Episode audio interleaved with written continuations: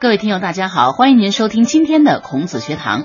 那么今天我们的演播室里呢，仍然请来了呃中国社会科学院民族所的史学博士狄永军老师。狄老师您好，主持人您好，嗯各位听众大家好。嗯，不知道狄老师是否看过香港导演吴宇森的《赤壁》呢？嗯，还是看了一眼，没有看的特仔细 是吧？是不是觉得看了以后好像不是你心目中的那个赤壁的那个故事？他这个经过现代人的演绎了嘛，所以这部电影一出来，就在国内引起了非常多的非议哈。呃，其中引起人们热烈讨论的就是电影中那些非常现代的对白哈。我印象非常深刻的就是片中诸葛亮的一句台词。那当周瑜看到诸葛亮总是摇着他的那把白色羽毛扇的时候，问他为什么要扇扇子，那诸葛亮当时就说：“我需要随时保持冷静。”我想这也许是导演为了迎合现代观众的语言方式所做的一些安排。其实是这样，这个扇子呢，它主要的是一种身份的象征，在这个历史上边，这个不只是诸葛亮拿这个扇子，周瑜也拿着扇子。对，我记得“羽扇”这个词本身就是出自对对宋代这个呃苏轼的呃苏东坡的这个念奴娇·赤壁怀古》里头嗯，遥想公瑾当年，小乔出嫁了，雄姿英英发对，羽扇纶纶巾，谈笑间，樯橹灰飞烟灭。对那这首词里面，它本来是为了刻画周瑜，而把当时这个蒋干拜访周瑜时的这个布衣葛巾进行了这个艺术升华，最后变成了羽扇纶巾。这个至此留下的这个从容镇定的典故，而且羽扇呢，从此也就和颇具智慧的呃文人谋士结下了这个不解之缘哈。对，到了这个明代的时候，罗罗贯中就把这个形象给了诸葛亮，嗯，所以周瑜就不能再拿扇子。对，周瑜只能唱剑了，或者是拿别的东西了哈。呃，那我们今天要谈的话题，还真是和这中国的古人，尤其是这个文人雅士，总是拿在手上的这把扇子是有关的。念奴娇，赤壁怀古，苏东坡。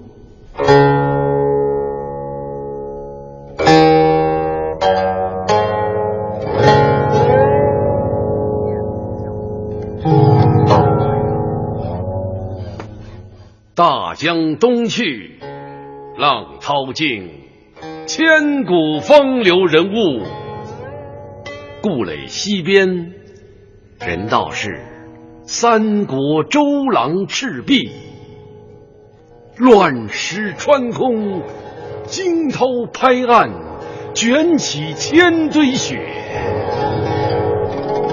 江山如画，一时多少豪杰。遥想公瑾当年，小乔出嫁了，雄姿英发，羽扇纶巾，谈笑间，樯橹灰飞烟灭。故国神游，多情应笑我，早生华发。人间如梦，一尊还酹江月。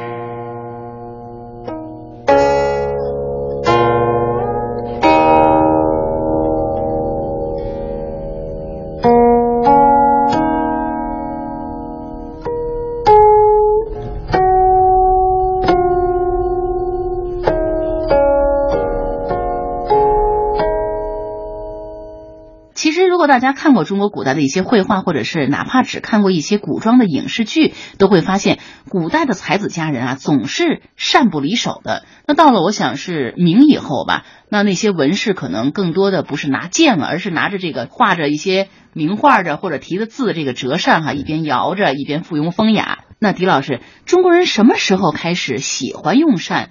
那扇子也有些什么讲究吗？是这样，实际上这个扇子呢，本身它最早呢，它是一种纯实用的这么一种这个人的日常生活的一种工具吧。它主要的呢是为了驱热，因为这个扇子之用呢，可以说起于远古。过去咱们知道也没有什么这个降温的手段，而且大多数人呢，他都要在这个暴露在露天，然后到了炎炎盛夏的时候，烈日喷火，所以咱们的先人呢，在无奈之余。为了这个能够缓解这种酷热，所以他只能是顺手取下这个树叶啊，或者芹羽啊，或者经过简单的加工，然后呢，来这个驱热。这种驱热呢，主要有两个功能，一个是障日，一个是引风。所谓障日呢，就是挡着太阳，嗯，遮阳的遮阳。再有呢，就是引风，就是扇扇风。然后呢，这就是扇子的这个出源。随后呢，扇子不断的发展完善呢，它的种类就开始越来越多了，最终呢是琳琅满目。从这个最早的文字记载呢，有这个扇子成于商殷之说，也就是说，在这个商朝，据这个晋朝的一个叫崔豹的人的古今注呢写的，说雉尾扇起于殷氏高宗，就羽毛扇啊，对，这是属于是一个羽毛扇的起源。因为咱们知道这个中国的这个字啊，它有相当的一批字，它是形声字啊、会意字和这个象形字。对，扇字啊，它这个本身它里边有个羽毛的羽，嗯，就说明这个最早的这个扇子啊，它这个应该是羽毛来这个制作的。嗯、这个字呢，它有这个活化石的这个功能。嗯，后来咱们知道这个扇子啊越来越多了，但是在这个扇子家族当中呢，以这个羽毛扇呢，它的资格最老。应用最为广泛的呢，平民当中用的最多的是蒲葵扇。蒲葵扇它实际上是一种这个叫蒲葵这个植物的一个叶子，就是现在最便宜的那种。经过简单的加工，基本上就是就着那个形状，把它用一个边儿给这个包一下，它那个把就是那个蒲葵那个叶子的那个叶柄。就这种扇子呢最为常见，实际上也最为实用。琴心剑胆。玉光华，树蕙滋兰，杏无涯。东篱菊前倚孤酒，西窗烛下几盏茶。中国社会科学院狄永军老师携新书《品物记》做客孔子学堂。带我们重温古人生活的风雅记忆，感悟中国文化传统的诗意生活。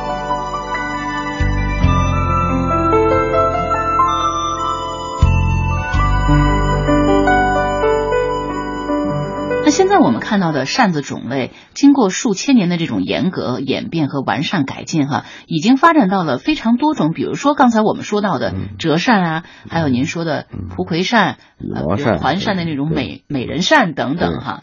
实际上，这个扇子呢，这个虽然有几百种，大致归纳呢，实际上就是两种，一种呢叫平扇。就是包括团扇呐、葵扇呐、麦草扇呐、玉板扇等等，这些平扇的最大特点是不能折叠。第二种呢就是折扇，也就是它能够折叠的。嗯，它这个展开呢是一个扇形，这个扇形本身呢它就可以承载文化，在上面题字啊、画画都是可以的。对。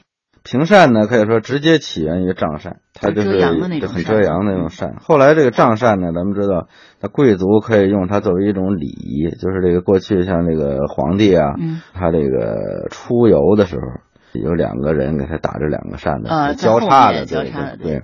他这实际上是一种按现在的话说，是一种规格，一般的人身份的象征是不能这样做的。就是到西汉时期啊，出现了一种合欢扇，实际上就是一种团扇，相对来讲是一个圆的，当然也有椭圆的了。嗯，它以这个竹木为架，扇面呢，它取的颜色基本都是素白色，然后用这个薄绢啊，然后糊成，所以呢，和这个圆圆的月亮啊是非常相似的。哦，这种这个扇子呢，过去都是属于这个宫女啊和这侍女等等。来这个使用的啊，看来女人用来装点平日生活的是比较多的用扇，又可以体现出青年女子天真烂漫的魅力。像那个杜牧呢，嗯，他也曾经以这个青罗小扇扑流萤，非常有名的一句话，是描写少女们这个活泼姿态和欢乐情绪。是，而这个折扇呢，它也叫巨头扇，也叫撒扇，就可以歘一下就撒开了。嗯，根据这个史料记载呢，携带方便的折扇最早起源于北宋。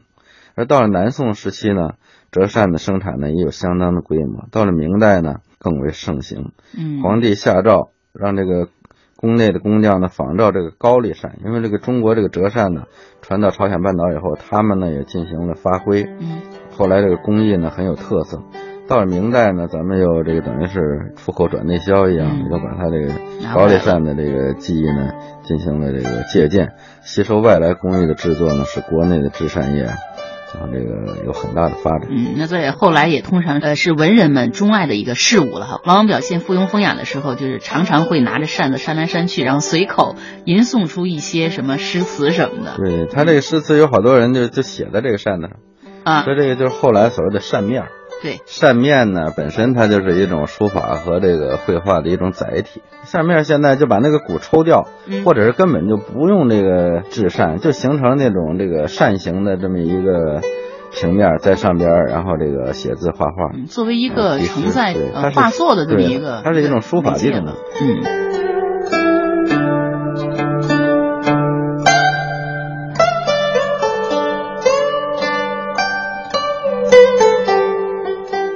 这个扇面这个根据记载呢，是最早啊，应该是王羲之，王羲之他这个题扇。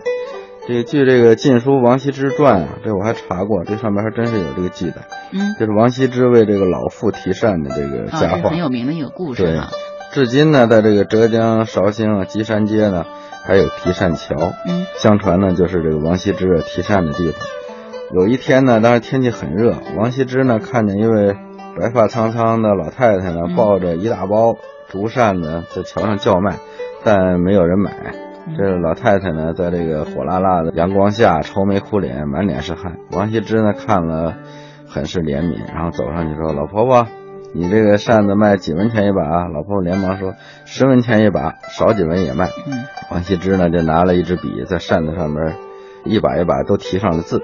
那老婆婆一看就急了，说：“你这样乱涂，那我这个扇子怎么卖呀？我还指着这个扇子活着呢。”王羲之一笑说：“老婆婆，我这提着字的扇子要二百文一把，少了你不要卖。”这时候呢，桥上已经挤满了看热闹的人，大家一看是王羲之题字的扇子呢，人人都争着买，一下呢就卖光了。所以这座桥呢，后来也被称为这个提扇桥。哦，其实，在这个。呃，扇面上题诗作画的记载，好像最早可以追溯到三国那个时候的。对他这是画画，这个在画画这个呢，是这个当时有这个杨修啊，就是这个曹操的主簿，相当于现在的秘书了。他是画扇误点成蝇的这个故事。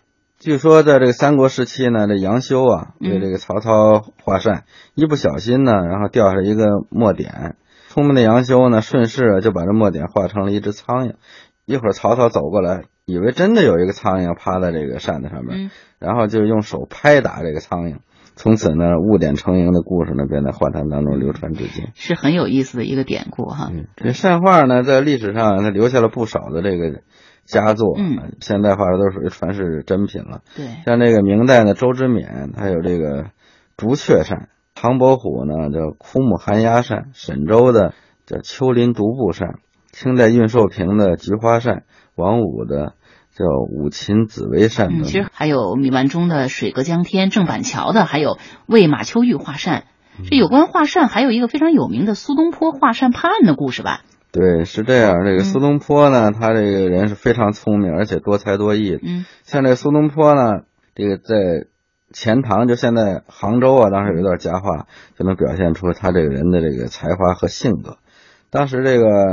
有人告状，然后说有一个人呢欠这个零卷钱啊两万，然后不还，公差呢就把那个人招来讯问。这个卖扇的人说呢，我们家呢是做扇子的，正好父亲亡故，而且因为今年呢这连天下雨啊，这个所以做的扇子都长了霉，卖不出去。嗯，他并不是故意欠钱，就积压了。苏东坡呢当时就说你把那个扇子都拿来，然后我帮你卖。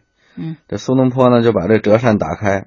挑那种这个发霉的这个印子大块的这个呢，画成那个假山盆景。嗯，挑那些这个印痕比较小的呢，在上边题词是吧？写诗，写好了画以后呢，他就叫这个卖扇人拿着这些扇子到衙门口去，然后你你就说是苏东坡画的画，写的字，一两银子一把，够贵的哈。是吧？结果这个卖扇人感激涕零，拿着扇子往外走，刚到府门就有好多人，然后争相啊。用千钱来这个购扇，最后呢，扇子马上就卖完了。这个卖扇人呢，他就用这个钱呢，也还清了这个欠款。这和王羲之有 相同的地方啊。过去的文人跟现在的文人不一样，因为现在的文人大多数人只会动嘴皮子，啊没有什么真实的以前的文人是可以仗义江湖的。那个苏东坡，他这个写这个《赤壁怀古》。他也特意提到这个羽扇纶巾，说明他这个对这个扇子的印象也是非常深的。嗯，对。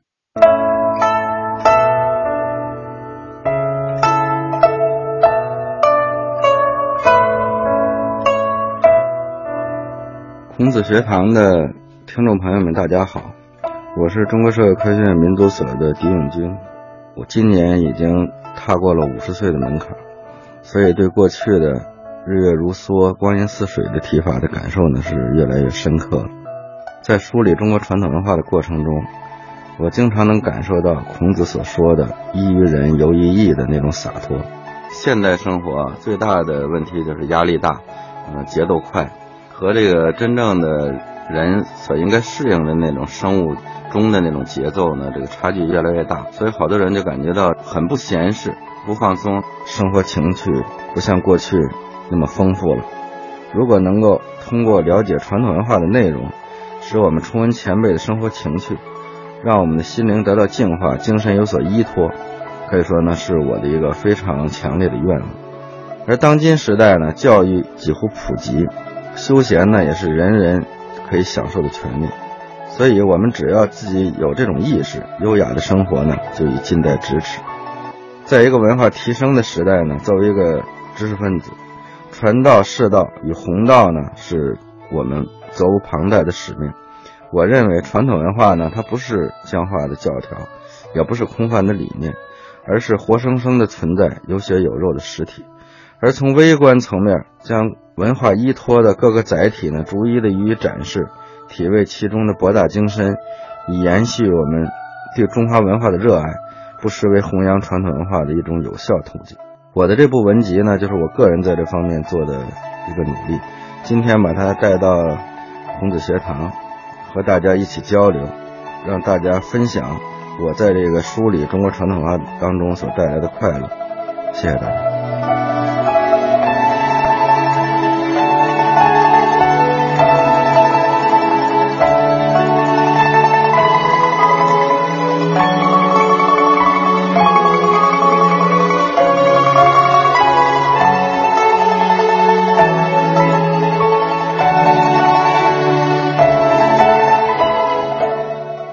在很多的影视剧里啊，我们还看到这个扇子还有一种用法，就是在跳舞的时候，对，常会用。对，它实际上是一种道具，它可以这个延长动作，张大这个动作的幅度。这个专门有一种扇舞。对对对，现在据说呢，杨贵妃那个霓裳羽衣舞是吧？这实际上也是一种扇舞。它这种扇舞啊，一定要双手拿着扇。对，它这个就是属于放大动作。嗯，而且在这个戏曲当中，用扇的动作好像也是能够表现一个人物的性格的，是吧？也不只是一个性格，它可能也是一种身份的象征。嗯，它可以有这个表达感情的妙用。嗯，按照规定呢。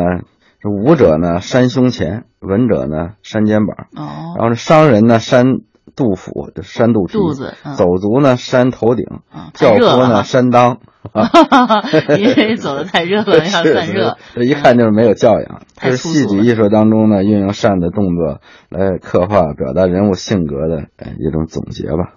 在这个戏剧里里边呢，我觉得最应该提的一个事情就是这个清初文人孔尚任呢，他写的这个。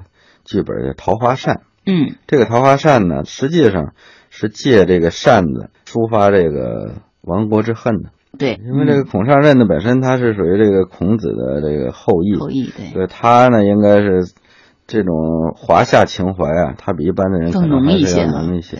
当时因为咱们知道文人也没有什么别的办法，嗯，在这种无奈之余呢，他只能通过这种艺术的手段呢，来婉转的表现这种亡国之恨。他当时这个主人公呢，这侯方域也叫侯朝宗啊。嗯，他和这秦淮名妓李香君之间的这个爱情，他这个定情物呢，就是公扇一柄，而且呢，这个作为他们当时是永为定情之物的。但后来呢，随着社会的这种变化，才华横溢、风流倜傥的这个侯方域呢，本身却没有。作为这个秦淮名妓李香君，按这个一般的人说，她这个社会地位比较低下，而且是女人。但实际上从这个道德层面来说呢，李香君要高于这个侯方域。侯方域他当时这个，他等于是参加了清朝当时组织的乡试，就省里边组织的考试，这就相当于。判明降清了，嗯而且中了副榜。而这个李香君呢，他一直是这个坚持民族大义的，最后呢，愤而与之决裂啊，最后就出家含恨而死，然后血染这个扇面，最后呢，由这个杨龙友啊，然后点染，最后把这个他那个血呢，就是刻画成了桃花，最后就变成了桃花扇。嗯，而且还提了一首诗，叫“白骨青灰长爱消，桃花扇底送南朝。不吟重作兴亡梦，儿女浓情何处消。嗯寄托了这个亡国之痛。对，一把香扇呢，寄托了无数人的亡国之痛、流离之苦。可见呢，这个扇文化呢，它这个内涵是非常丰富，意境是非常高远的。